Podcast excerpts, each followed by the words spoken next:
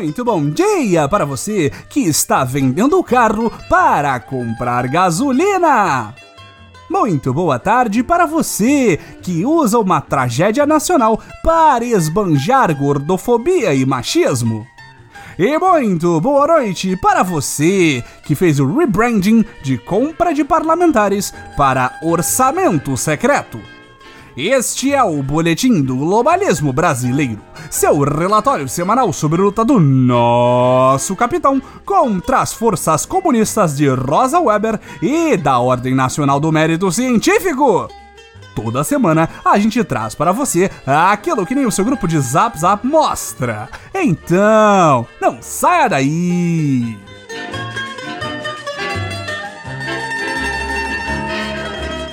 Depois das férias patrióticas na bela recatada e do lar Itália, nosso amado Messias retorna à nossa pátria amada e idolatrada, salve, salve, sendo recebido com boas notícias para variar. É mais uma que Bolsonaro ganha, brasileirinho. A PEC dos precatórios foi aprovada em primeiro turno esta semana, graças ao sangue, suor e verbas de nosso querido presidente da Câmara dos Deputados, Arthur Lira votada na calada da noite. Como toda boa ideia, a decisão passou em uma margem apertada de apenas quatro votos acima do mínimo necessário 312 votos a favor e 144 contrários. Se o querido ouvinte não faz a mais pálida ideia do que estamos falando, o boletim explica. A PEC dos precatórios é uma maneira do sempre correto e dentro das quatro linhas da Constituição governo Bolsonaro liberar espaço sob o teto de gastos para bancar o Auxílio Brasil, o nada eleitoreiro programa substituto da comunopetista Bolsa Família. Pelo texto da PEC, será possível parcelar dívidas já reconhecidas pela Justiça, os tais dos precatórios. Todo brasileiro gosta de parcelar suas dívidas, por que não deixar o governo fazer o mesmo?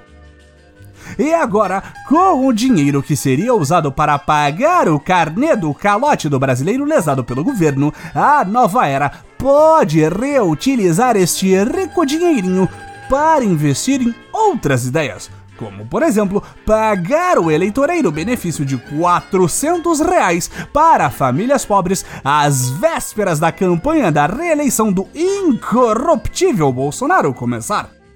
Como alguém em sã consciência pode ser contrário a dar dinheiro em troca de votos, patriota? Como dissemos no começo do programa, só temos a agradecer ao nosso querido Little Lira, o maior responsável pela aprovação da PEC em questão. Além de fazer a negociação com os deputados, pedindo votos em favor do governo em troca das chamadas emendas de relator. Lirinha também mudou algumas regrinhas que podem ajudar na votação e que, digamos, modernizaram o trabalho dos deputados.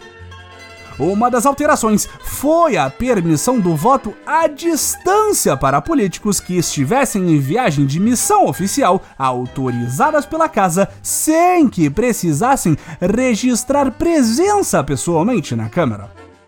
O fato de Lira não permitir a divulgação de quem votou na madrugada à distância não é nada suspeito. Imagine! É só para facilitar a dura vida dos deputados brasileiros. Modernizar?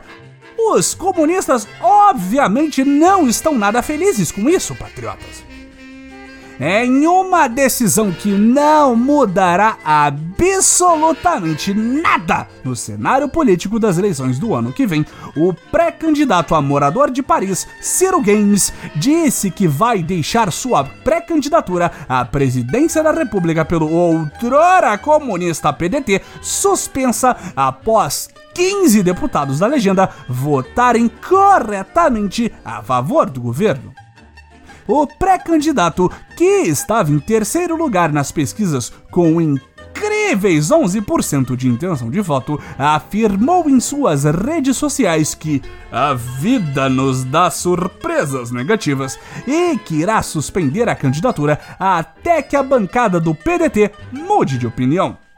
Justiça social e defesa dos mais pobres não podem ser confundidas com corrupção, clientelismo grosseiro, erros administrativos graves, desvios de verbas, calotes, quebra de contratos e com abalos ao arcabouço constitucional explicou o comunista de iPhone enquanto se dirigia a um aeroporto internacional de boina e com uma baguete debaixo do braço.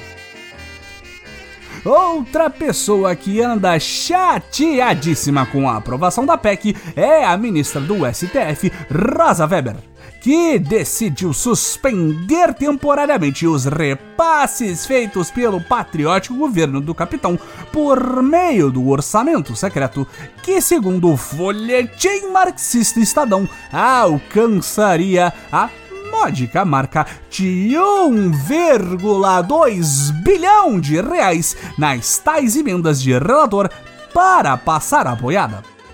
A excelentíssima senhora de toga alegou que não há transparência suficiente no processo de distribuição das emendas de relator e que, da maneira como elas são feitas, podem estar sendo usadas para a compra de votos. Não queremos ressuscitar um meme da Idade da Pedra, mas parece que temos uma Sherlock Holmes aqui, não é mesmo, ouvintes? Em sua decisão, a comunista ministra disse causar perplexidade a descoberta que parcela significativa do orçamento da União esteja sendo ofertada a grupo de parlamentares mediante distribuição arbitrária entabulada entre coalizões políticas para que tais congressistas utilizem recursos públicos conforme seus interesses pessoais. Mas quem ela pensa que é, patriota? Até mesmo Arthur Lira está se perguntando. O questionamento do nosso presidente da Câmara veio após a ministra pedir no último sábado para anular a aprovação da PEC e dar 24 horas para ele explicar como diabos aconteceu esta votação. Lembra da inovação de voto à distância sem comprovação de presença? Aparentemente a madame disse que não pode. Tudo por conta de alguns malditos deputados que foram caguetar Lira para o STF, dizendo que atualizar a votação para uma forma altamente corruptível feria o regulamento da Câmara. Segundo esses dedos duros, pelo menos 10 deputados estavam na comitiva da COP26 e não poderiam votar colocando o número de votos a favor abaixo do mínimo necessário para aprovar a PEC. O que começou como uma agradável recepção ao capitão, agora ruma para mares incertos patriotas. Sem a aprovação da PEC, o Auxílio Brasil pode ser revogado e, por consequência, o Bolsa Família pode esticar suas garras além túmulo e retornar. Seria essa uma premonição do retorno do Kraken comunista Lula no ano que vem? Fiquemos atentos aos próximos episódios!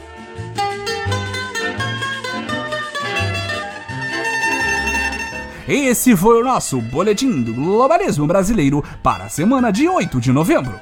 Envie sua sugestão ou crítica para nosso perfil em arroba boletim B no Twitter e fique ligado em nossas próximas notícias globalistas.